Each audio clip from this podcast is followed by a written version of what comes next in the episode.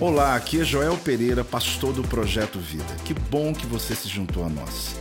Seja bem-vindo ao meu podcast e que você possa ser impactado, inspirado através dessa mensagem. O tema de hoje é como você se vê. Fale comigo assim, como você se vê. Vamos lá? Fala para o irmão do lado, vai lá, como você se vê. Essa mensagem, ela nasceu numa releitura que eu faço de uma história que, meu Deus, me apaixona, porque é uma história bíblica que Jesus nos ensina princípios de uma maneira muito extraordinária. Eu já li esse texto em perspectivas diferentes, como essa que não, é a primeira vez. Eu quero ler com você em João 5, de 1 a 9, falando exatamente a história de um paralítico, que a Bíblia fala o tempo que ele viveu nessa paralisia, e a Bíblia também fala que a paralisia dele encerrou. E hoje Deus quer mostrar que o tempo também que você viveu em algumas áreas da sua vida, esse tempo encerrou em nome de Jesus. Você está num ambiente de profecia, você está num ambiente onde Deus se move. Em João capítulo 5, versículo 1 diz assim: Passadas essas coisas, havia uma festa dos judeus. E Jesus subindo para onde, igreja? Ele está subindo para Jerusalém. Ora, ali existia, ali, perdão, ora, existia ali, junto à porta das ovelhas, um tanque que em hebraico tem um nome. Qual o nome? Betesda, né, que é a tradução Casa da Misericórdia. E qual tem cinco pavilhões. Neste jazia uma multidão de enfermos, cegos, coxos, paralíticos, esperando que se movesse a água, porquanto um anjo descia um certo tempo, agitando-a. E o primeiro que entrava no tanque, uma vez agitada a água, sarava de qualquer doença que tivesse. Estava ali um homem enfermo, havia quantos anos, igreja? Olha como a Bíblia quer dar detalhes para a gente. 38 anos a enfermidade dele. Jesus, vendo-o deitado e sabendo que estava assim há muito tempo, perguntou-lhe: Queres ser curado? Respondeu-lhe o enfermo: Senhor, não tenho ninguém que me ponha no tanque quando a água é agitada, pois enquanto eu vou, desce outro antes de mim. Então lhe disse Jesus, perdão, lhe disse Jesus: Levanta-te, toma o teu leito e anda. Imediatamente o homem se viu curado e tomando o leito, pôs-se a andar. E aquele dia era sábado. É muito interessante olhar essa história, até já acessada por nós, aonde Jesus interfere na circunstância, na vida de uma pessoa que sofria tantos anos que, na verdade, talvez não tinha nem mais qualquer lembrança da vida antes dessa interpérie, dessa enfermidade, dessa luta. A dor, querido, é algo que é inevitável. Mas a continuidade dela na vida de tantas pessoas começa a fazer parte da cultura da vida dela. Começa a fazer parte da vida. Certas doenças, certos problemas, certas opressões. É como se a pessoa e aquela enfermidade fosse a mesma coisa. Essa história aqui é mais ou menos isso. Eu quero falar exatamente sobre como você se vê. Porque antes do milagre acontecer, ele se posiciona, ele se vê de uma maneira diferente. Ele se olha e ele descobre: eu já estou curado. E você vai descobrir, querida, onde começa, onde começa a acontecer a cura na sua vida. Tudo que é criado começa com um pensamento. Vamos falar juntos? Tudo que é criado começa com um pensamento. Provérbios 23, 7, a parte A, só a primeira parte, diz assim: Porque como imagina em sua alma, assim ele é. Esse texto ele ensina para nós claramente que tudo começa em nosso pensamento. O que a gente chama de cultura de uma igreja, na verdade, é a maneira de pensar das pessoas que lideram essa igreja. Não é diferente numa empresa, numa casa, não é diferente num país, e a gente chama de cultura. Você chega aqui no projeto Vida, existem algumas coisas que fazem parte da nossa cultura. A questão não é se estamos melhores, mais certos, mais errados, porque não tem a ver com doutrinas. Mas quem chega na hora aqui, dez minutos antes, sabe que quando toca ali o relógio, a cultura da igreja é começar o culto imediatamente na hora. Você pode chegar em outro lugar e talvez você estranhe, você diz assim, peraí, eu tô, deu a hora, já passou meia hora, eu estou aqui sentado. Não é questão de ser melhor ou ser pior, mas a cultura de um lugar tem a ver com as pessoas que lideram, não só nós, pastores principais, mas da equipe, voluntários, pessoas que se envolvem. Agora, o que eu falo sobre isso? Por quê? Não é o que nós dizemos, mas sim o que nós pensamos. É chamado de mentalidade. A gente chega até a dizer, olha, é mentalidade do lugar. Algumas coisas te agradam, outras coisas não te agradam. Você pode chegar num ambiente onde a mentalidade de um líder, daquele profissional, daquele empresário, daquela loja, daquele ambiente é de um jeito que te, aquilo te irrita. Você fala, eu não gosto de entrar no lugar e alguém já vem me atender perguntar o que eu quero. Se eu quero água, café, outros já adoram. Outro já chega e diz, eu quero café, quero água, quero desce todos esses caixas de tênis que eu quero olhar. Mas cada um age de uma maneira diferente. Isso tem muito a ver com a cultura, tem a ver com a mentalidade, com a maneira de pensar, e exatamente não o que se diz, mas aquilo que se pensa. Só que nós aprendemos na Bíblia sobre algo muito importante: que existe uma cultura do reino. Quem está comigo, diga amém. Uma coisa é a cultura do apóstolo, a cultura do pastor Fábio, a cultura do irmão, e a gente, você pode gostar ou não gostar, você vai voltar naquele restaurante, naquela loja ou naquela igreja, é você que decide. Porém, existe uma coisa que está acima de você, está acima de mim, que a Bíblia nos dá uma cultura, um entendimento que ele suplanta a minha maneira de pensar. Alguém diz assim: eu não penso assim, não tem problema, mas a Bíblia diz isso. Agora, o que Paulo diz em Romanos, quando ele fala sobre essa mudança? A gente tem que treinar a nossa maneira de pensar. Fala comigo, eu preciso treinar a minha maneira de pensar. Então, assim como eu digo que a gente pode achar culturas diferentes em lugares diferentes, inclusive em países, nós vamos encontrar. E você, alguns lugares, você só tem o direito de gostar ou não gostar, de voltar ou não voltar. Agora, quando se refere ao reino de Deus, quando você aceitou Jesus como Senhor e Salvador da sua vida, quando a Bíblia diz que você se tornou uma nova criatura, na verdade, nova criação, Chega a dizer que você nasceu de novo, você recebeu uma mentalidade, a Bíblia fala que é metanoia, transformação da mente. Não dá para você viver pensando como pensava antes. Não dá para você viver como vivia antes. Não é uma questão da imposição de uma pessoa, mas é exatamente o que a Bíblia te ensina a viver uma nova maneira de pensar. Essa é a grande questão que o bispo acabou de falar das escolas de dons, universidade da vida, encontro com Deus, conferências, cultos, aonde células, aonde a ideia é essa, é intencional, é interferir na tua maneira de pensar. Uma pessoa que frequenta uma igreja somente para estar num culto específico não é o suficiente. Porque ele precisa entender qual é a linguagem do reino. Ah, apóstolo, já parei de xingar. Não é só parar de xingar, não é só parar de amaldiçoar, mas é saber o que você vai falar. E isso tudo tem a ver com a mente, com a forma que eu penso. Quem está comigo até aqui, diga amém em nome de Jesus. Romanos 12 diz assim no versículo 2. A gente conhece, né? E não vos conformeis com este século, mas transformai-vos pela renovação da vossa mente. Aí você vem a vírgula, o que que diz depois?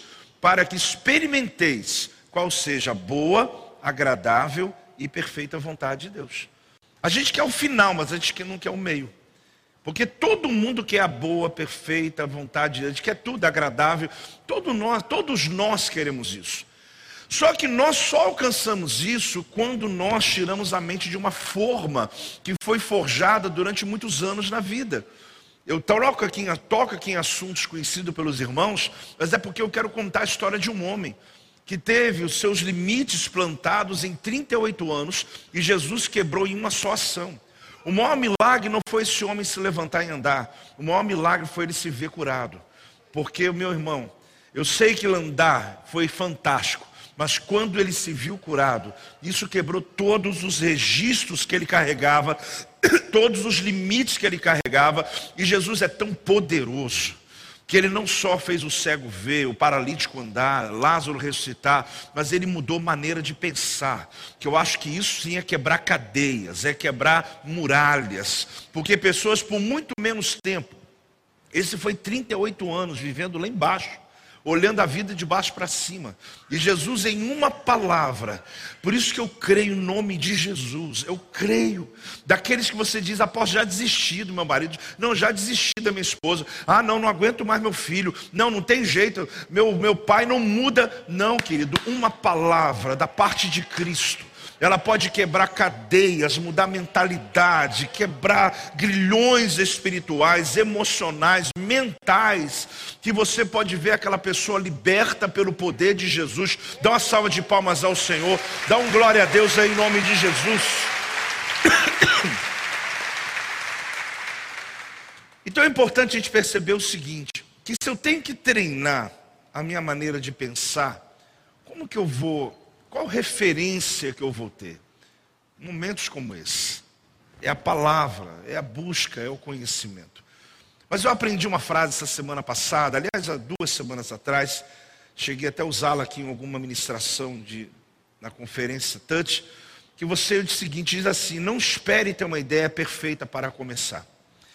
É interessante porque as startups usam isso dizendo que eu não preciso estar completo para dar o primeiro passo. Por mais que essa frase seja usada de uma maneira é, ah, secular, eu entendo, querido, que eu também preciso entender que eu não preciso ter uma visão completa para me posicionar. Você imagina aquele homem cego de nascença, Jesus põe o barro no olho dele e diz assim: vai lá em Siloé. A história você já sabe. Ele não tinha tudo completo, ele tinha uma palavra e continuava cego, mas ele foi seguir a palavra. Algumas vezes você tem parte da visão, e é o suficiente para você dar um passo de fé e Deus provocar o resto, o milagre sobre a tua vida. Então a grande questão é que a gente acha assim, apóstolo, então eu preciso estar preparado. Eu vou abrir minha célula o dia que eu for uma pessoa, quando eu for um mestre, quando eu tiver feito teologia, quando eu tiver, não, querido, você aprende enquanto ensina, você ensina enquanto aprende, você vai crescendo. Aí eu vou pregar o evangelho de que, não, eu não oro não, porque vai que um demônio me pega no meio do caminho, eu não estou ainda firme ainda não. E querido, é no caminho que Deus vai te preparando, é no caminho que Deus vai te dando experiências. Então a gente não pode chegar ao extremo também dizendo, não, então agora eu entendi. Eu preciso estar plenamente. Não, você só precisa de uma visão para Deus ampliar e romper sobre a tua vida. Então o que eu quero dizer é isso: a oportunidade que eu estou esperando no futuro está batendo na minha porta do presente. Aquilo que eu estou dizendo, Deus vai me abençoar daqui a um tempo, daqui a tantos meses, daqui a tantos anos, daqui a tal época da minha vida, aí Deus vai me usar. Eu não entendo essa perspectiva, querido. Deus te usa hoje. Deus te usa nesse instante. Deus não te usa quando você está no altar só. Deus não te vai te usar quando você tiver certas oportunidades. As oportunidades virão quando você se permitir ser usado no lugar que você está. Deus quer te usar para quebrar cadeias na vida de muitas pessoas. Essa mudança de mentalidade não é só para mudar a sua vida, mas é mudar a vida da tua casa, da tua família, das pessoas que estiverem ao teu redor. Então a gente vai mergulhar numa história que é maravilhosa, onde Jesus ele cura um homem paralítico. Mas às vezes, olha, eu vou até te confessar uma coisa. Eu já li esse texto muitas vezes, eu foquei na cura. Eu foquei no momento que ele se levanta. Mas esses dias lendo, relendo, eu falei, Deus, mas tem um detalhe aqui que me deixa apaixonado. O texto fala assim: imediatamente o homem se viu curado. Sabe quando dá uma luz? Apóstolo, eu já vi isso há muito tempo. Parabéns, irmão. É porque eu, eu precisava ver isso. Imediatamente o homem se viu curado. Eu falei, Deus, ele Jesus. Ele estava ainda deitado no chão, mas se vendo em pé. Ele ainda não tinha mexido aquelas pernas que estavam completamente sem força, sem músculo, atrofiada. Gente, 38 anos sem andar. Eu fico imaginando o nível de força e músculo que não existe numa perna dessa.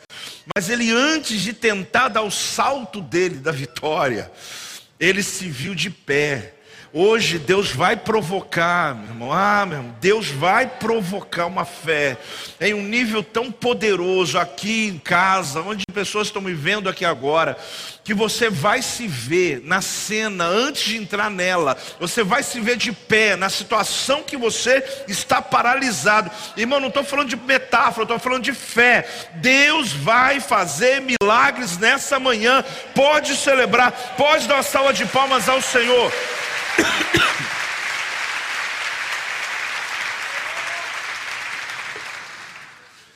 Jesus ele derruba o sistema de crença daquele homem. O diálogo é muito objetivo, a conversa é muito rápida. O tratamento é de choque. Tem hora que a gente quer fazer como Jesus, mas não tem coragem. Porque a gente vai falar, o que, a pessoa vai pensar de mim? Vai pensar que estou desconsiderando a dor dela. Mas foi o que Jesus fez. Pastores, meus discípulos, que tantas vezes estamos aconselhando e ajudando pessoas a saírem da condição delas. Nem sempre nós vamos libertar as pessoas tratando carinhosamente. Vai ter dias que vocês vão ter que dar uma palavra que é tratamento de choque. Porque ele vai sempre estar no lugar confortável da misericórdia e não quer tomar uma atitude na vida. E tem hora que tem que fazer igual Jesus, e ele é o nosso modelo. Tem hora que você tem que desconsiderar a história e declarar para a pessoa: levanta desse leito, toma uma atitude na vida, dá um amém à igreja, é isso mesmo. Às vezes você, querido, que lidera uma célula, ou mesmo você que tantas vezes pessoas lhe procuram, você está tentando calmamente. É claro que mantenha a sua calma, mantenha a graça, mantenha a misericórdia, mantenha o amor, mas vai chegar dias que Deus vai te dar uma palavra de confronto, uma palavra para a pessoa que está dez anos com o mesmo problema, pessoa que está cinco anos na tua porta falando a mesma coisa, um indivíduo que você está dando todas as oportunidades da vida a ele, mas ele não consegue tomar uma atitude. O que eu olho nessa história e aprendo com Jesus sempre, claro, é quando ele me impacta, e eu quero impactar você através dessa história. Mas a frase é essa: imediatamente o homem se viu curado. Vamos falar juntos? Imediatamente o homem se viu curado. Meu Deus! Então antes ele se via doente. Apóstolo, claro, ele era doente. Mas você descobre como a maneira que você se vê determina a maneira que você vai estar. Aqui você descobre que mudou algo, né? Agora, o que, que muda quando eu vejo, me vejo curado? Apóstolo, eu faço a força aqui e me vejo próspero. Só que a minha conta está negativa ainda. Eu faço a força aqui e vejo meu casamento, uau, tremendo. Mas não é bem o que aconteceu lá em casa ontem à noite. A grande questão é descobrir como Jesus agiu na vida de um paralítico 38 anos numa condição onde, para nós aqui, eu acho que não tem precedente para você dizer, meu caso é pior. E Jesus, ele com uma palavra, como alguém estava doente e agora se vê curado. Como? Faz essa pergunta assim por 10 segundinhos, 5 segundinhos. Como alguém que 38 anos está do mesmo jeito e no lampejo ele olha e fala, eu estou curado. Só que ele olha para a perna, olha para a condição, ele continua ainda no chão. Mas logo após ele se vê, logo após ele está. Porque assim como você vê em sua alma, assim será a sua condição depois. Por que, que muita gente está na miséria, na pobreza, na ruína? Porque, querido, me perdoe, mas eu quero ser muito honesto, porque tuas palavras estão te condenando. A maneira que você se comporta com a vida, a maneira que você declara suas falências, a maneira que você diz às pessoas: não, não tenho, não posso ajudar ninguém, não tem jeito, esquece de mim. Você está sepultando possibilidades de Deus abençoar você com o propósito de tornar uma ponte na vida de muitas pessoas. Mas esse homem foi liberto, a gente também vai ser liberto. A gente também vai ser liberto. A primeira coisa, cuidado com o sistema de crenças. Vamos repetir? Cuidado com o sistema de crenças. Ah, apóstolo, eu sou assim. É mais forte que eu, não tem, não tem jeito, né? Você sabe a história, né? Me lembrei aqui da história, né? Do escorpião que teve que pegar uma carona com sapo. Você já viu, né? Mas eu vou contar assim mesmo. Deu uma enchente, né? O escorpião saiu, não conseguiu voltar para casa dele mais. O sapo falou: Te dou uma carona, sobe minhas costas. E aí, o escorpião subiu, carona, né? Tranquilo. Ele foi igual um rei, né? Seu ferrão montado ali, em cima do sapo. Quando chega assim na beira do lugar, que era só ele descer e meter o ferrão dele no sapo. o sapo falou assim: Poxa, eu te ajudei. Ele falou, mas é a minha natureza. O escorpião disse: é a minha natureza. Não tem jeito. Mas eu te ajudei. Você sabe que às vezes, querido, Muitas pessoas agem na própria natureza. É a natureza dele, ele atrai a miséria. Ele já acorda declarando, vai dar tudo errado. Ele vive o evangelho, mas não vive a cultura do reino. Ele é salvo por Jesus, porque quem te salvou foi Jesus na cruz do Calvário. Ele vai para o céu, mas sofre, gente, aqui nessa terra. Hein? Sofre demais. E ele tem uma visão assim meio espírita, achando que quanto mais sofrer, vai ter coisa boa lá no céu. Irmão, esquece isso. Isso não está na Bíblia. Isso é outra Bíblia. É, depois eu te falo qual que é. Né? Então ele ainda acha assim, não estou sofrendo aqui porque lá em cima eu vou viver por cima. Não tem nada a ver, galardão não tem a ver com sofrimento aqui. A não ser que você esteja sofrendo pela causa do reino. E que isso são fases, jornadas da vida. Então o que, que eu quero te mostrar com esse texto? Que Jesus ele quer quebrar o sistema de crença, querido. Eu sei que a gente quer logo sair andando, é lógico, a gente quer ver um milagre, a gente quer ir num local onde resolve o meu problema. Mas Jesus ele tem um interesse maior na tua vida, ele quer quebrar o sistema de crença. Porque pessoas que são curadas sem ser mudadas na mentalidade vão ficar doentes de novo. Pessoas que são libertas sem mudar a mentalidade vão ficar depois presas de novo. O que eu estou falando aqui, você sabe disso. Então, Jesus se aproxima do paralítico e faz uma pergunta para ele. Então, está perguntando se ele quer ser curado. Paralítico expõe a maneira de pensar dele. O homem, em poucos segundos, não precisa de muito, isso que é tremendo. Tem pessoas, no geral, né, que você conversa em cinco, três minutos, o indivíduo já denunciou tudo que ele é. Porque está dentro dele, está gritando dentro dele, ele está clamando por ajuda. E ele começa a expor a mentalidade dele. Jesus quer isso. Jesus quer isso na gente. É importante ele saber o que você pensa. E ele começa, e, e Jesus ouve, mas não considera. Interessante, né? Jesus ouve, mas não considera. Ele dá uma voz de comando tão poderosa que ativou dentro daquele homem como se fosse um alarme. Gente, aquele homem está ali naquela mesma vida há 38 anos. E Jesus, de repente, aparece na vida dele uma única vez. E dá uma voz de comando que ele olhou e se viu curado. E de repente se levantou e saiu andando. Aí você diz, mas que coisa é essa? É poder de Jesus? Poder sim.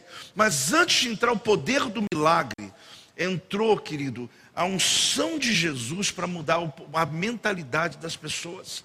Uma das coisas mais tremendas, dos milagres mais tremendos, é você ver dentro daqui da igreja pessoas que a família diz assim: nunca imaginei que esse fulano de tal seria desse jeito. Porque ele mudou completamente a maneira dele pensar na vida. Ele ajuda as pessoas, ele mudou o jeito dele de agir. Isso é metanoia, isso é evangelho de Jesus, isso é transformação. Agora você precisa se questionar quantas vezes você está no culto, está na igreja, mas você não está preocupado com nada à sua volta, não se envolve com causa nenhuma à sua volta. Então aciona como um alarme dentro dele. Então, olha bem, não defina o que Deus não definiu. Vamos falar bem alto? Não defina o que Deus não definiu. É natural nós naturais, é natural nós humanos, né? É isso mesmo, nós seres humanos, a gente querer buscar um ponto de referência. Então é assim, apóstolo, eu tenho que fazer isso, isso, isso e pronto. Hoje sim, mas pode ser que amanhã não. Porque a vida ela se movimenta. E a gente quer definir algumas coisas dizendo, não, essa doença aí já matou 10, mas vai matar 11? Não. Porque você pode ser o milagre de Deus que vai parar essa doença. Você ouve uma notícia sobre determinada doença, você já ouviu uma história aqui ou está ali, ah meu Deus do céu, já vi o que vai acontecer. Você não viu nada, você está falando, mas você não viu, porque Deus pode mudar aquela história, porque a gente quer definir, a gente é definitivo demais, meu Deus. Casais estão conversando, dizem, então agora acabou mesmo. Não acabou não, não acabou não. Deus vai restaurar teu casamento, Deus vai mover. Não defina o que Deus faz primeiro uma análise, depois defina. A grande questão é que nós somos definitivos, então as promessas podem parecer que estão longe. Mas se você continuar crendo, continuar crendo, você vai ver que uma promessa, ela vai se tornar realidade. Fala, eu nasci para ser conquistador. Fale comigo, eu nasci para ser conquistador. De novo, eu nasci para ser conquistador. Agora, quando eu falo, isso faz sentido, o que, que muda? Muda muito. É a maneira que eu falo, é a maneira que eu vejo. Hoje a pergunta é como você se vê. Tentar fazer o pior parecer o melhor não é o suficiente. Eu sei que muita gente faz um exercício absurdo na vida diário. Você precisa ver com convicção. Então deixa eu quebrar aqui um pouco dessa, dessa mentalidade que você pode já estar construindo aí. Apóstolo, não, eu sou positivo, eu sou proativo. Eu tentar fazer o pior parecer o melhor, não, não é suficiente. Não é isso que eu estou pregando aqui hoje. Não é você olhar a vida e dizer, está tudo acabado, tudo acabando, e eu digo assim, que maravilha. Como se tivesse anestesiado por diante das coisas que estão acontecendo ao teu redor. É mais do que isso. É mais do que isso. É você se ver dentro de uma cena que você não estava. É o homem que estava deitado no chão ainda se vendo andando. É você mais do que isso. É você crer de todo o teu coração. É você se portar com convicção. Então não é só ficar com uma, uma, uma força da mente, tentando suportar a dor, levando o pensamento para outros lugares. Isso você nem precisa do Espírito Santo para fazer. Mas você tem o Espírito de Deus dentro de você. Você tem condições de suportar as batalhas. Uma das coisas que me desafia muito muito, de várias na Bíblia, é quando Estevão, o diácono Estevão, estava sendo apedrejado por ter pregado uma mensagem tão poderosa do Evangelho, e os homens começaram a, a, a, a, nervosos que estavam, a pegar pedras no chão e começaram a lançar pedras contra Estevão. Diz a Bíblia que no momento do apedrejamento, ele vê o céu aberto. E ele vê o Senhor Jesus. E ele disse: Senhor, perdoa a vida deles, a pedrada comendo nele, ele está ali, pedrada batendo no corpo dele, e a dor é muito grande, gente. Como que você não vê o texto dizendo, e ele gritou, e ele reclamou, e ele, ele, coitado dele. Não, a Bíblia fala que enquanto ele era apedrejado, só vê isso, ele fala assim, e ele viu o céu aberto. Ah, querido, pedrada todo mundo leva, mas só sente a dor quando você tira os olhos do trono de Deus. Eu vou repetir porque talvez você não tenha entendido. Pedrada todo mundo leva, eu sei o que eu estou te falando, mas você só vai sentir a dor dela quando você tirar os olhos do foco quando você começa a olhar para si mesmo, quando você começa a olhar para a vida ao teu redor, aí você vai começar a sentir dor das pedradas. Mas quando você está olhando para Ele, você vai ver, meu Deus, não sei quanta pedra que estão lançando contra mim. Eu vejo o céu aberto, eu vejo o Senhor comigo, eu vejo o Senhor cuidando da minha casa, cuidando da minha vida. Tem alguém aí, gente? Tem alguém recebendo aí? Pode celebrar em nome de Jesus. Então você entende, não se trata de fazer força. Não era Estevão lá numa posição de ninja, de yoga, de sei lá o que, tentando, tá doendo, tá batendo, mas eu vou suportar a dor. Não, é que Deus tomou o espírito dele numa visão tão alta, tão em nível alto, que a visão que ele tinha do céu anestesiou a dor que ele está sofrendo agora.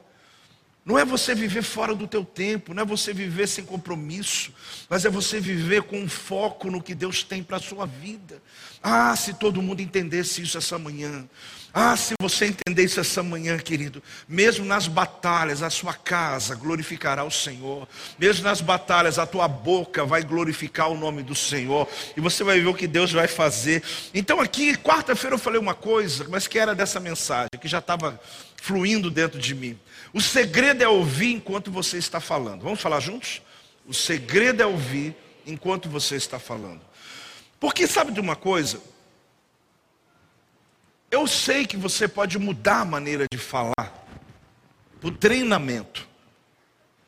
Parabéns. Muito bom. Mas só falar não adianta. Você tem que se ouvir. Aposto. Claro que eu estou me ouvindo, não. Às vezes você está falando aqui, falando aqui, teu cérebro está aqui, ó. É falar e se ouvir. É falar e ministrar em você. É liberar a palavra e dizer, Joel, você está crendo no que você está falando? Você está crendo no que você está dizendo aqui agora? Porque faz toda a diferença. Então, aqui, quando eu digo a você, você tem que se atentar para aquilo que você fala é você dar um salto, é pular alto o suficiente para chegar à tua cura. Aquele paralítico, você vai ouvir o final da história, depois de se ver curado, ele dá um salto, ele, ele se posiciona. Então você nunca foi feito para ficar paralisado por outra pessoa. Você vai ver que os, as crenças que esse paralítico tinha tinha a ver com outro. Ele criou um tipo de vida que dependia de pessoas. Apóstolo, mas também, meu Deus do céu, o que, que ele estava sofrendo? Ok, ok. Mas a questão é que ele realmente acreditava que alguém teria que ajudá-lo. Ah, mas olha a condição que ele estava. Sim, ok. Mas é exatamente aí que Jesus queria mudar. Antes dele se levantar, você tem que mudar a maneira de pensar. Ah, depois que eu me levantar, eu mudo, apóstolo. Depois que eu pagar minhas contas, eu mudo. Depois que eu conseguir promoção, aí eu mudo. Depois que. Não, não. Você vai mudar antes. Você vai mudar lá embaixo. Quando você está lá embaixo no chão. Quando você está vendo a vida de baixo para cima. Quando você está vendo as pessoas lá no alto. Você vai mudar a sua maneira de pensar a teu respeito. A pergunta hoje é como você se vê, porque a maneira que você se vê hoje vai ser o que você vai pisar amanhã, vai ser o que você vai pisar nos próximos dias. Então aqui você descobre o seguinte: que a questão, a, maneira dele pensar, precisava ser completamente confrontada por Jesus. Deixa eu te fazer uma pergunta. Já que Jesus fez um tratamento de choque com, com aquele paralítico, eu vou fazer um, bem mais leve. Quem disse para você que alguém tem que te ajudar? Deixa eu perguntar de novo. Quem te colocou na cabeça que alguém tem que ajudar você? Que história é essa? De que o vizinho, de que a igreja, de que um parente, de que uma pessoa, de que alguém quer mais dinheiro que você tem que dar dinheiro para você. Onde você tirou isso da cabeça? Que as pessoas são obrigadas elas têm que ir lá buscar você, tem que carregá-lo, tem que fazer as coisas. Não fica olhando essa cara para mim, não. Eu estou só fazendo um, um briefing aqui do que Jesus eh, pode saber que ele foi bem mais radical do que eu. Ele desconsiderou tudo e falou: levanta daí. Sabe, mãe falando para o filho: levanta daí, levanta daí. Sabe, ele foi objetivo. E eu quero fazer essa pergunta, porque eu não sei de onde vem essa. Aliás, eu sei. Então a gente tem que saltar essa barreira. Fala para o teu irmão assim: salta essa barreira, irmão. Salta essa barreira da sua vida, porque isso é que está travando você. Isso que está escondendo, isso que está perdendo. Tá você sempre tem um álibi, mas não me ajudaram. Mas no meu trabalho alguém chega na minha frente, alguém roubou meu cargo, alguém não sei o que. Você vê a mentalidade desse homem aqui? Ele tinha esse tipo de mentalidade. Eu não venço porque todo mundo pega o que é meu. Irmão, que história é essa? De onde você tirou isso? Jesus quebra esse sistema de crença. Você não foi feito para ficar paralisado por outra pessoa, meu irmão. Você não foi feito. Você não foi feito para se afogar na dúvida sobre alguém, o que estão pensando de mim lá fora, o que estão pensando da minha. Você não foi feito para isso. Você foi feito para vencer. Você foi feito para andar erguido. Você foi feito para vencer na vida. Deus te deu tudo o que você precisa para prosperar no lugar que você estiver. Ninguém para você, ninguém toma o teu lugar. Se alguém está lá, porque é dele, não é teu. Deus tem um lugar para você. Deus tem algo para a sua vida. Dá uma salva de palmas ao Senhor. Para com isso.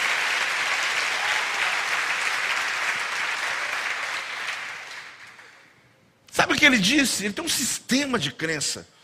Apóstolo, mas coitado. Aí olha você falando já. É isso, a gente fala coitado.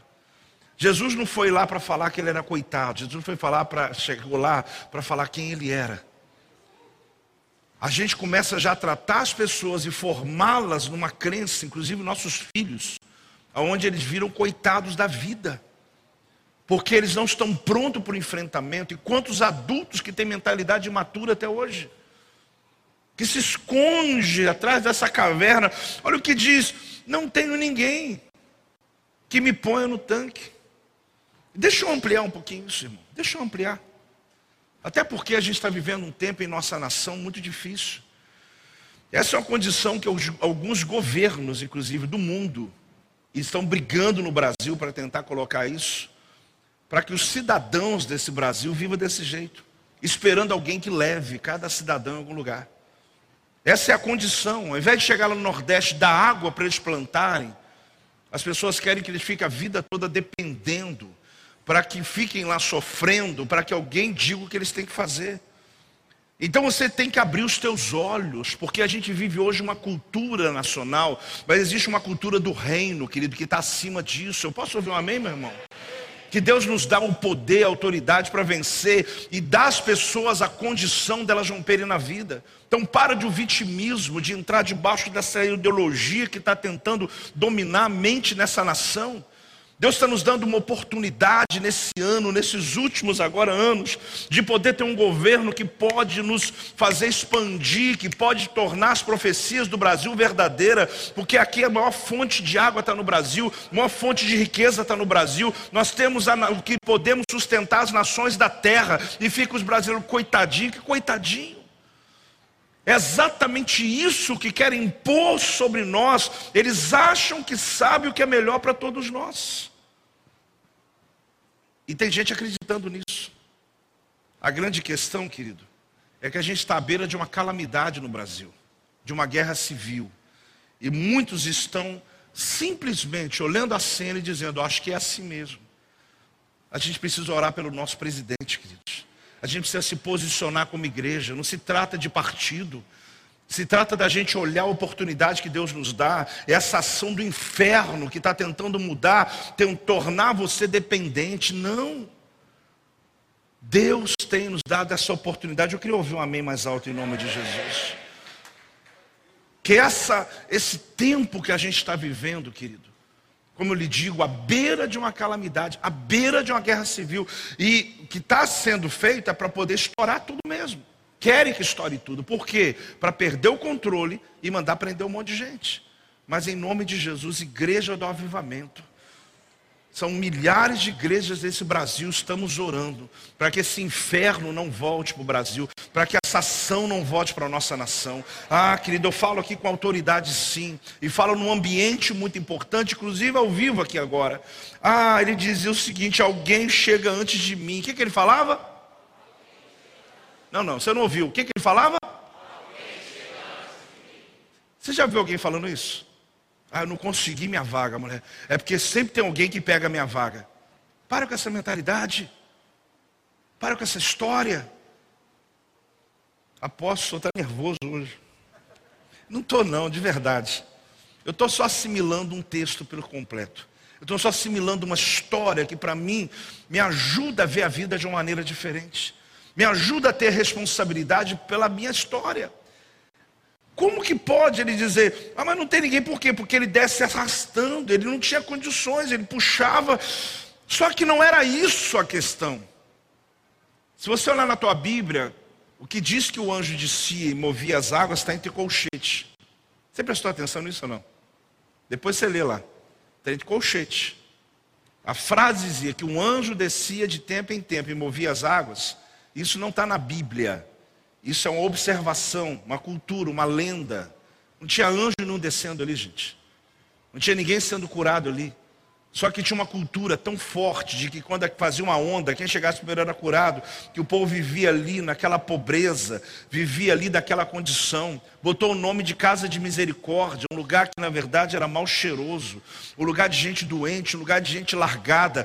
Mas as pessoas tinham uma esperança ali. Jesus está querendo dizer: não, não é isso. Ali tem Ali embaixo é uma cisterna, aqui tem uma fonte. Você vai ficar bebendo de cisterna a vida inteira? Eu sou a fonte de água viva. Eu sou a fonte que muda a tua história. Ah, querido, eu sei que você olha isso aqui e você fica pensando: meu Deus, Jesus foi muito duro com aquele homem. Talvez na primeira leitura sim, mas o resultado final foi maravilhoso. Tem processos da sua vida que alguém vai achar ruim, mas quando chegar no final da história, vai ter celebração em casa, vai ter celebração entre os filhos. Ah, irmão irmão, tem processo doloroso sim. Filhos, às vezes, vai faculdade, estudo, trabalho, acorda às cinco da manhã, trabalhoso. Mas, irmão, quando chega no final, você vai celebrar por muitas vitórias que Deus vai entregar. Ah, celebra, não economiza não, em nome de Jesus.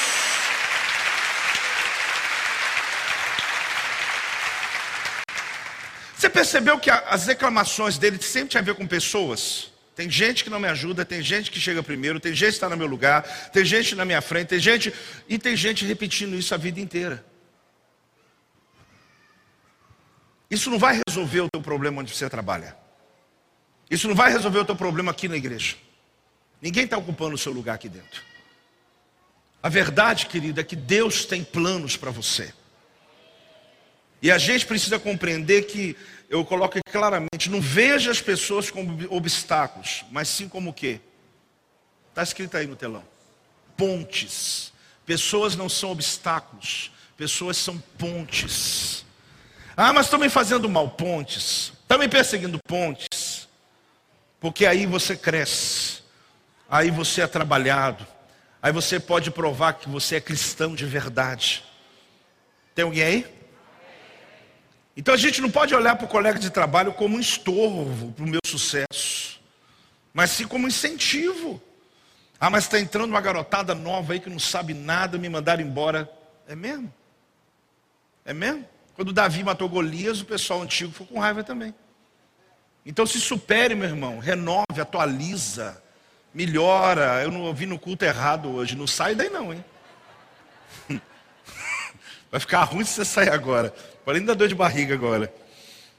A gente precisa entender, querido, que a cura daquele paralítico é verdadeira, mas não foi tão simples assim. Não foi só levanta e anda. Existe aqui naquela frase uma decisão. A segunda coisa, tire sua cama da casa de misericórdia. Eu quero que você fale comigo. Tire sua cama da casa de misericórdia. O que é tirar a cama da casa de misericórdia? É porque você não foi destinado a ficar confortável, você sabia disso? Aquele deitar no sofá. Você não foi destinado para isso. Você pode até descansar um pouquinho, mas não muito. Porque essa vida passa rápido, querido. Lá no céu a gente vai usufruir das bênçãos de Deus sobre a nossa vida. E Deus te usa para mudar realidades. Mas o que eu quero te dizer é que é mais do que isso. Sabe quando a gente leva uma pessoa para casa de recuperação, para Tico Esperança, graças a Deus por esse projeto de tantos que a gente já encaminhou, enfim, qual que é o objetivo que essa pessoa vá para casa de recuperação? Temporário, sim ou não? Sim ou não, igreja? Sim, é, sim. Tem um prazo, é um trabalho que é feito, existe uma intervenção que nós fazemos.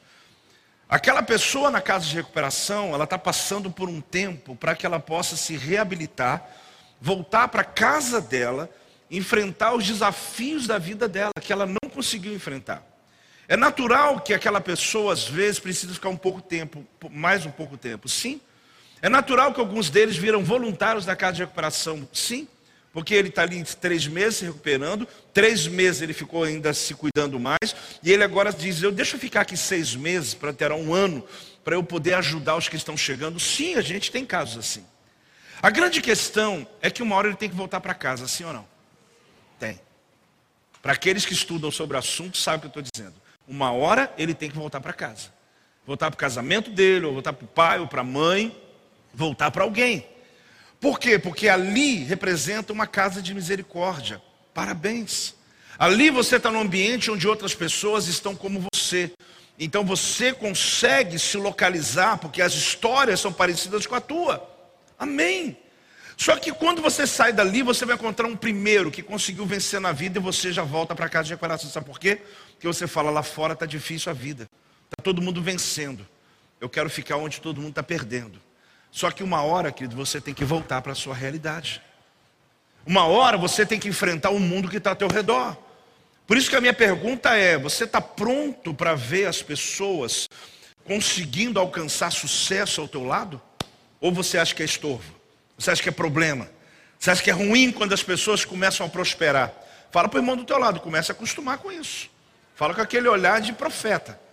O que você está querendo dizer? Porque eu vou prosperar muito. Fala para ele aí. Já vá se acostumando com isso. Se para você é um problema Deus me abençoar, então vá já orando para Deus mover o seu coração, porque Deus vai me abençoar. Quem crê nisso, dá um glória a Deus aí, igreja. Dá um glória a Deus aí.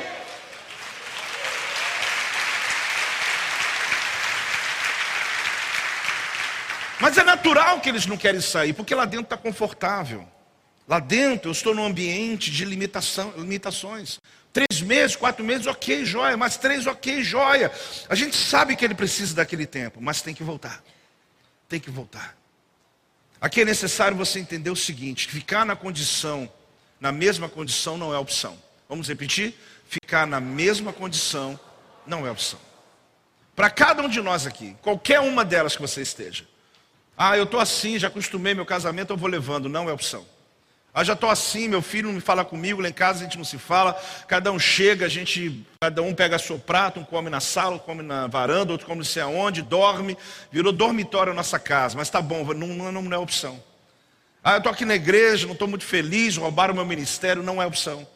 Ah, eu estou na célula, mas eu não gosto das pessoas, não é opção. Você tem que resolver esse problema da sua vida. Não é opção ficar na mesma condição. Não é opção você ficar tolerando, ficar sofrendo. E talvez até porque você não quer mudar a sua realidade, a sua mentalidade. Essa palavra de hoje, querida, é uma palavra de mudança. Eu não sei quantos querem, não sei se tem meia dúzia, uma dúzia, se todos querem, mas tem um confronto nela. Se você quer sair andando desse lugar, rompendo na sua vida, entenda uma coisa: não é condição. Eu não falo com meu irmão, não, eu sento numa ponta, ele senta na outra. Eu, mas estamos na mesma igreja, não é condição. Se você não resolver isso, o céu está de bronze para você, tua vida está na ruína para você, porque você tem a revelação, não está usando. Não é opção. Opção é confronto, opção é mudança. Opção é se preciso me humilhar. Opção é mudar a minha realidade. Opção é ser ensinável. Alguém quer ensinar alguma coisa, abaixa a cabeça e diz obrigado. Eu quero aprender sim. Agora, era um lugar de esmola, gente. Eu já fui lá. Mas lógico que hoje não tem mais mendigos. Mas eu já vi a cena do lugar, já fiz a, a tela mental. É um lugar de pena. Eu estou falando do tanque de Bethesda agora. O lugar que ele estava. É um lugar de misericórdia. Qualquer momento alguém aparece com sopa. Qualquer momento alguém aparece com cobertor. Qualquer momento alguém aparece com recurso. Ali é interessante, por mais difícil que seja, mas sempre alguém parece com alívio. Até porque, deixa eu explicar por quê. Porque a religião judaica dá esmolas é uma coisa inerente na vida deles. Religiosamente. Não tem altruísmo na maioria das vezes, mas dão esmolas. Então ficar ali é um ambiente que pelo menos alguém vai me ajudar a qualquer hora. Ficar ali é um ambiente que alguém vai ter pena de mim a qualquer momento. Essa zona de, de Bethesda, esse ambiente de misericórdia, é um ambiente emocional que muita gente vive. A minha pergunta é como você se vê como marido, coitado dele, a mulher fica lá, como esposa, coitada dela, ela não pode cozinhar, não pode fazer nada, tem que ficar dormindo o dia inteiro. Como você se vê? Sai dessa zona, desse ambiente de misericórdia, onde todo mundo tem que ficar ajudando você. Levanta desse ambiente, toma uma atitude na vida para que você veja o milagre de Deus acontecendo, tua casa prosperando, teus filhos prosperando. Abra as janelas da casa bem cedo, arrume a casa. A minha casa é feia, é feia para você, é só se arrumar, ela fica linda. É como você se vê, essa é a mensagem. É como eu vejo a minha vida, como eu me valorizo, como eu olho. Ah, eu sou um coitado. Que coitado que eu não sou nada. Mas se eu for focar na minha história, minha infância, minha vida, ah, tadinho do apóstolo. Não provoque pena nas pessoas, querido. Não faça as pessoas vir para te dar. Faça as pessoas virem para receber de você. Eu vou falar novamente. Eu não estou falando aqui de orgulho, tá, gente? Muito menos de altivez. Não é isso que eu estou falando. Eu estou falando de você se posicionar na cultura do reino. Numa cultura onde você, mesmo independente da história de vida que você tenha tido, você é um vencedor. Você é um abençoado por Deus. Você está na dádiva de Deus. Então você tem para dar. Você tem para abençoar. Quando você orar, não ora para ninguém pagar sua passagem para Jerusalém, não, irmão. Ora para você ter para abençoar pessoas. Não ora para ninguém te dar um carro, te dar uma... Não ora por isso, não. Ora para você ter para abençoar as pessoas. Começa a mudar a sua maneira de pensar, porque uma hora ou outra, uma sopa. Uma hora ou outra. Mas o que, que o senhor tem contra isso? Nada. A gente faz isso. A gente faz isso o tempo inteiro. E vamos continuar fazendo, porque Jesus disse que os pobres sempre nós teremos para ajudar. Mas o que eu e você temos que compreender que é uma pergunta que eu já te fiz. Você está pronto para lidar com a bênção na vida de outras pessoas? Me dá a resposta em cinco segundos para pensar. Você está pronto para lidar com a benção na vida de outras pessoas? Porque esse é um requisito primordial para você levantar e andar hoje.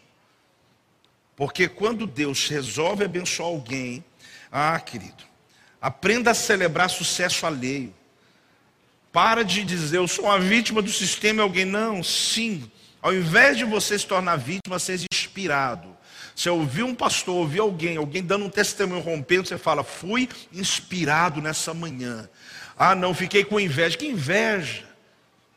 Que, que, ah, que, que vitimismo. Isso é pensamento de gente pequena. Você não é assim. Deus te colocou como cabeça, está na palavra. Eu me inspirei, olha que coisa, que coisa linda, olha que, que, que Deus pode fazer na vida de alguém. Disciplina e talento, o que, que é mais importante? Eu te respondo. Disciplina e talento, o que, é mais importante? Uma pessoa pode ter um talento maravilhoso e não ter disciplina, vai ter sucesso? Não. Ele vai ser frustrado, ele vai ter insucesso e normalmente vira um crítico, porque ele pior que ele sabe como fazer melhor, mas ele não faz. E ele vive a vida inteira dizendo: eu devia ter feito assim, devia ter feito assim. O outro não tem talento nenhum, mas fez. Porque disciplina, querido, coloca você em qualquer lugar, mesmo sem talento. Agora, talento não põe. Você pode ter muito, você pode ter uma habilidade. Eu chego a ter, eu ia falar inveja, mas eu falei que não pode ter. Mas eu chego a admirar, digamos assim. Pessoas que têm, ele pega um negócio qualquer, ele consegue transformar, ele muda. Eu falo, Deus, eu não tenho esse talento, não, eu tenho talento para pagar ele para fazer, porque eu não consigo. Mas a grande questão é que se eu tenho disciplina na vida, eu consigo até aquilo que eu não tenho habilidade, eu consigo resolver. Se não é diretamente, eu trabalho, ganho dinheiro e ajudo, eu faço alguém resolver aquilo. Eu quero te mostrar, querido, porque não existe desculpa aqui nessa conversa hoje não. Porque com disciplina você pode vencer. Os próximos meses desse ano você pode virar uma chave na sua vida com disciplina. Com foco claro. Apóstolo, mas eu não tenho habilidade. Você não precisa, tenha disciplina. Mas eu não tenho talento, tenha disciplina. Ah, mas eu, eu, eu gente que sabe mais que você, mas tenha disciplina. Agende sua mudança dessa casa de misericórdia, querido. Fala o teu irmão assim, não esqueça da cama que Jesus falou para o paralítico: toma o leito. Porque, irmão, como é que Jesus cura um homem e fala assim: pega o teu leito? O homem foi curado, deixa aquilo para lá. Não, não esquece a cama, não. Você tem que mudar dessa casa aí de misericórdia. Esse ambiente que, por incrível que pareça, tem hora que é confortável.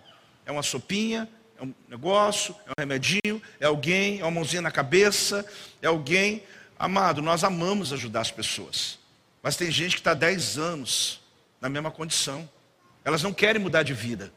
Porque se mudar, não vai ter mais gente à volta dela.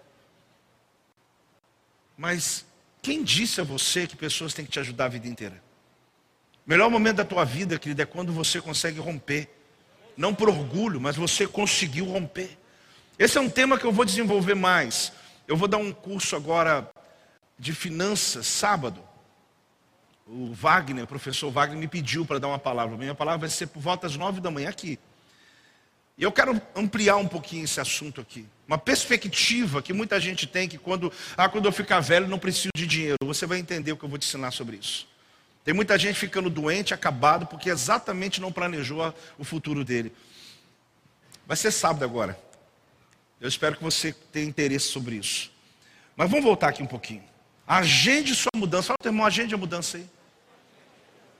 Agora não esquece da cama. Sabe por quê, irmão? Eu fico imaginando, olha para mim. Apóstolo, o senhor não é muito de ficar floreando texto. É, eu não sou mesmo, não. Eu gosto de falar o que está ali.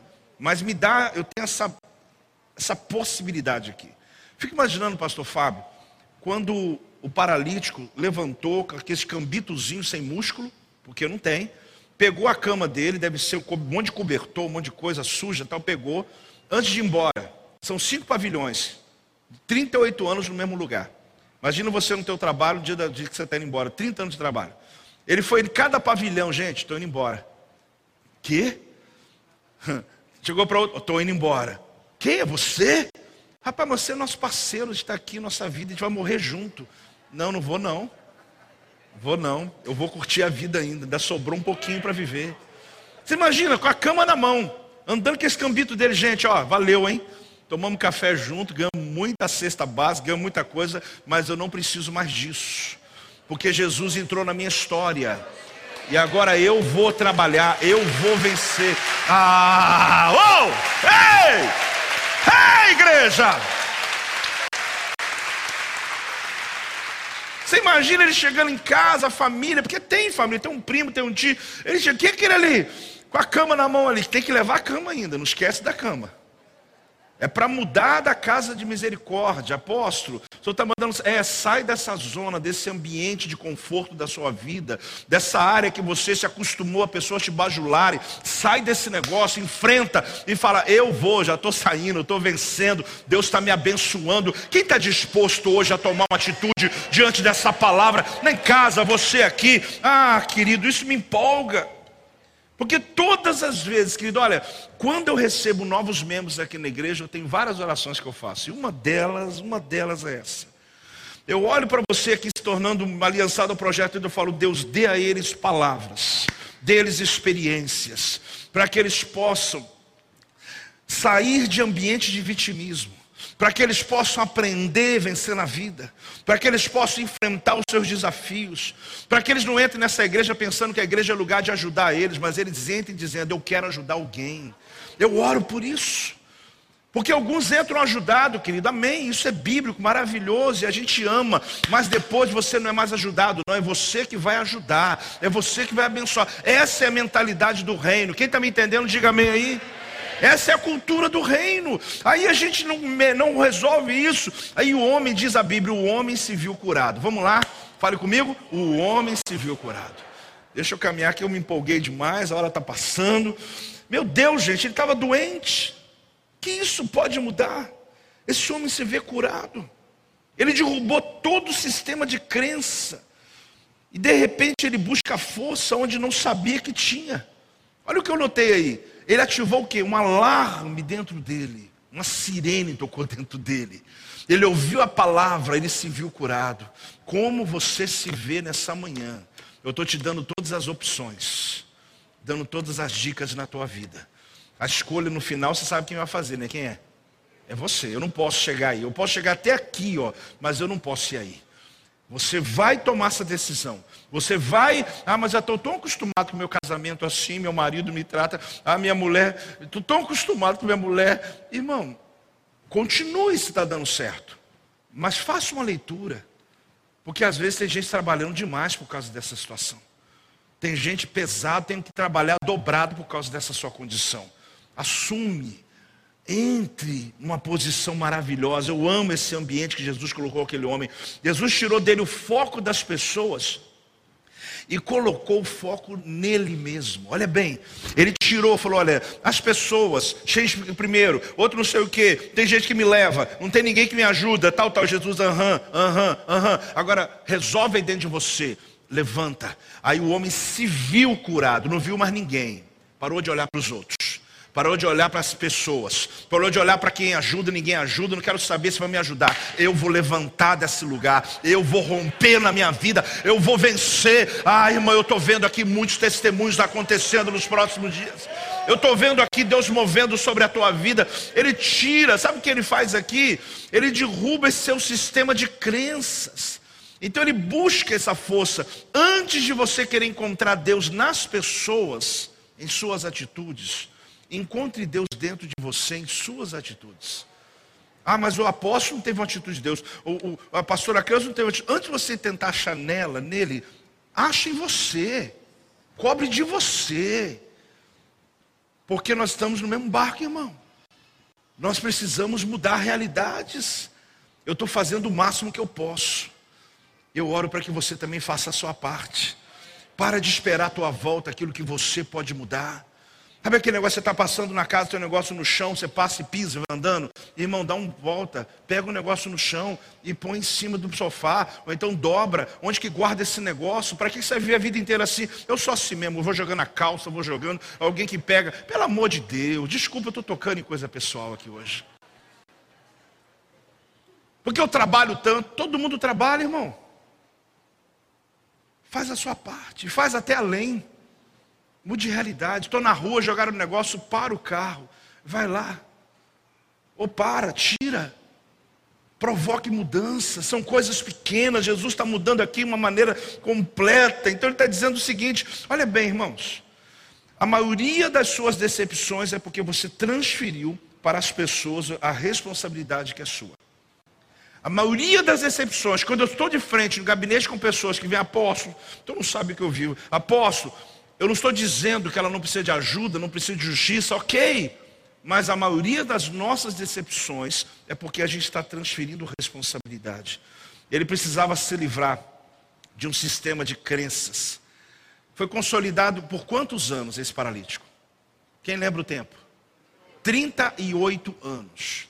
Eu e você não temos noção do quanto isso calcificou na mente dele. Quanto ele repetia isso até sem. Alguém falava não tem ninguém, não tem ninguém. A vida inteira ele falou não tem ninguém. Só que ele falou pessoa errada, falou para Jesus. Todo mundo falava, é mesmo, tadinho de você. Ah, isso mesmo, toma aqui uma sopa, toma aqui. Ele falou com a pessoa errada. Jesus falou: olha, não é sobre isso que eu estou falando com você. Estou perguntando se você quer levantar desse lugar. Estou falando quem foi injusto contigo. Estou falando o que você já sofreu na vida.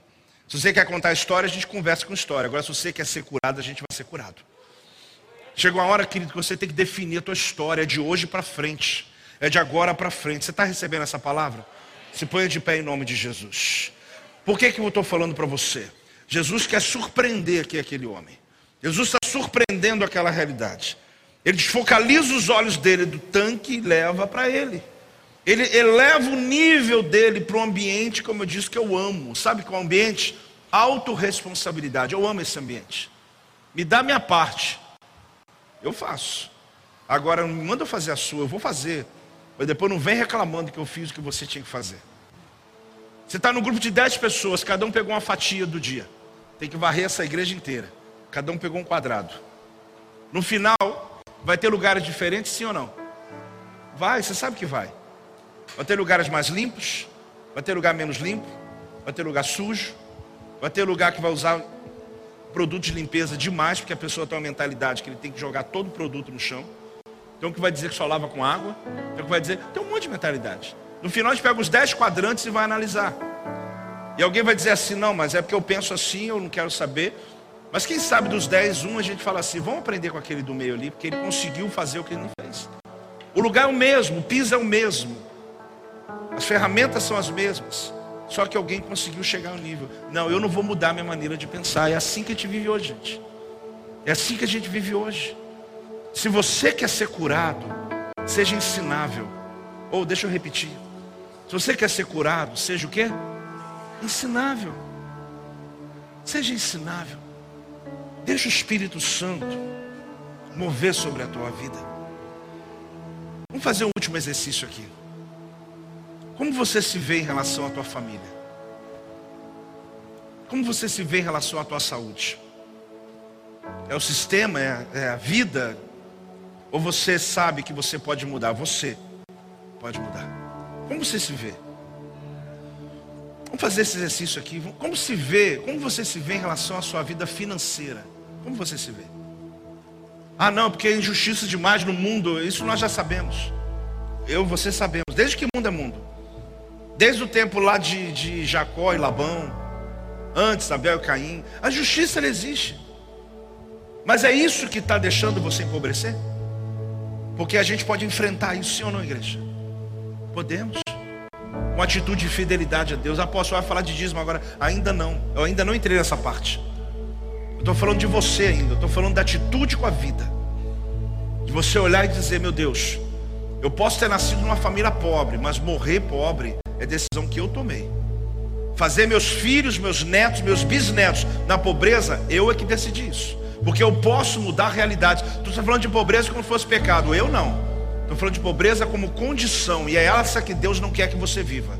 Porque quando Deus disse na Bíblia que eu terei vida com abundância, combina com pobreza? Seja honesto. Vida abundante combina com miséria? Com você pensar, meu Deus, o que eu vou comer hoje? Será que amanhã eu vou ter passagem para trabalhar? Vou ter, vou ter isso, vou ter aquilo. Será que eu posso comprar uma roupa para meu filho? Não combina. Diz a palavra que o diabo veio para matar, para roubar e para destruir. Essa é a parte dele. Mas a parte do Jesus que está comigo diz: Eu vim para te trazer e dar a você vida. Eu darei vida abundante para você. Essa é a palavra que eu tenho para minha vida. Então faça, faça esse teste comigo. Faça essas perguntas para você. Como que eu me vejo? Identifique-se em algum desses itens ou outros, porque a lista é enorme, né? Identifique aonde você se acha uma vítima e resolve esse problema hoje aqui. E resolve hoje aqui.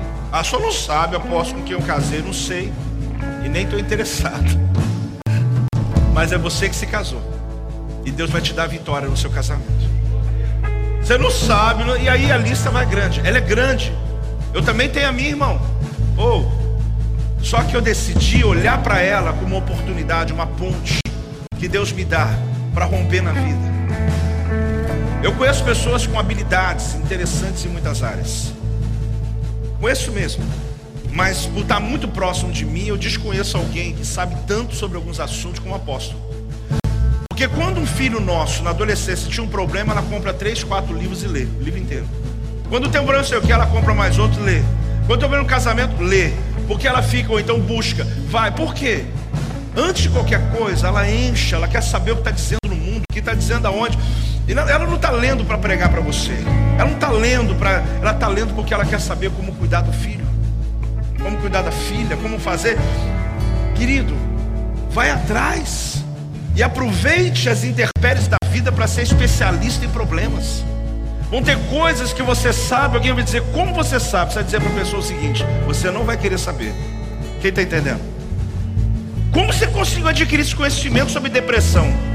Hum, você não vai querer saber. Mas você transformou aquele caos que poderia acabar com você em um conhecimento que vai libertar as pessoas. Tem alguém aí? Como que você sabe lidar com dinheiro desse jeito? Qual é a resposta? Você não vai querer saber. Porque você vai, a pessoa vai dizer assim: Você sabe o que é ficar devendo um milhão de reais? Você sabe o que é você perder tudo? Você sabe o que é? Ah, não, não, não, não. Essa escola eu não quero, não. E nem precisa, por favor, nem precisa. Mas o que eu quero dizer para você é que aquilo que hoje está te derrubando, você não é vítima, você é especialista. Ah, você é especialista. Então pegue, agenda mudança. A mudança vai ser terça-feira à noite, após mudança lá em casa. Não esquece da cama. E sai dessa casa de misericórdia que você está vivendo aí dentro. A mudança posso vai ser hoje, no almoço eu já resolvo isso. Então, irmão, mas não sai brigando com ninguém hoje, pelo amor de Deus, e falando que eu mandei, não, pelo amor de Jesus. Mas a mudança é você. É você. Você não é vítima de nada, não, irmão. Você é especialista naquilo que o diabo está te pisando. Aquilo que ele está te pisando, você vai virar doutor. Ah! Oh! Eu celebro junto com você.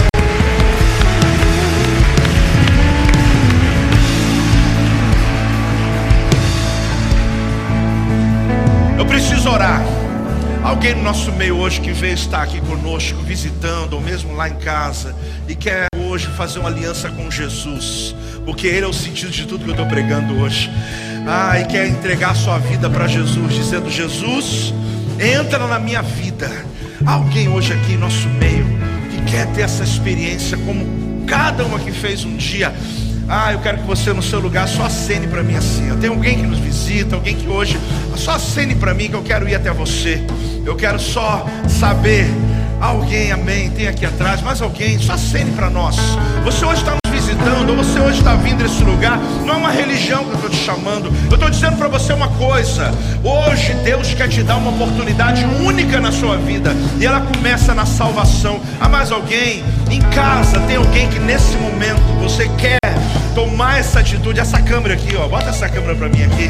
Oh Jesus, vamos lá alguém na sua casa que quer tomar essa atitude hoje, dizendo: Jesus, eu quero Jesus. Aqui embaixo tem esse telefone. Ah, você vai ser bem-vindo à nossa casa. Tenho certeza que Jesus vai mudar a tua história. Ah, igreja, tem alguém aqui hoje mais? Eu vi alguns aqui, tem mais alguém? É só acenar. Ah, eu só estou visitando, apóstolo. Eu só frequento a igreja, apóstolo. Isso não resolve. Você ouviu hoje? Jesus quer que você mude a sua maneira de pensar. É a salvação em Jesus. Se houver mais alguém, é só acenar. É só fazer assim. Ah, e alguém vai até você para que você possa fazer parte da nossa oração, da nossa história, da nossa vida. Deixa eu perguntar uma coisa para vocês. Hoje eu fiz tanta pergunta. Quem recebeu essa palavra? Alguma coisa vai mudar na sua vida? Fala aí pela fé, vai. Depende de quem? Ok. Jesus vai fazer algo também? Vai. Mas primeiro, como você tem que fazer? Se ver curado. Porque o homem andou, mas antes ele primeiro se viu. Ele olhou e falou: Eu estou curado. Mas ele ainda estava lá embaixo. Não, mas eu estou curado já. Minhas crenças mudaram. Eu não estou esperando de ninguém. Eu estou esperando do meu Deus.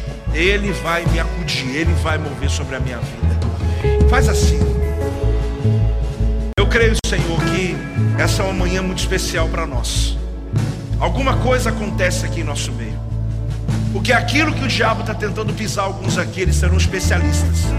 Eu profetizo na área da saúde, relacionamento conjugal, relacionamento familiar, filho, pai, mãe, pai com os filhos, pais com os filhos, filhos com seus pais. Eu declaro sobre ministério, pessoas que estão há muito tempo paradas ministerialmente, porque não usa, não usa mais o teu dom, o teu talento para alguma ranhura que houve lá atrás. Eu declaro em nome de Jesus hoje, eles estão abandonando essa casa de misericórdia, esse lugar de pena, esse lugar de, esse ambiente de, de, de chamar atenção. Pai, em nome de Jesus eu oro por finanças. Eu oro pela vida financeira daqueles que hoje estão subjugados. É como se é como se o devorador estivesse acabando com a vida deles. Mas a tua palavra diz que há uma liberação, há uma palavra de Deus, algo do trono do Senhor que vem sobre nós.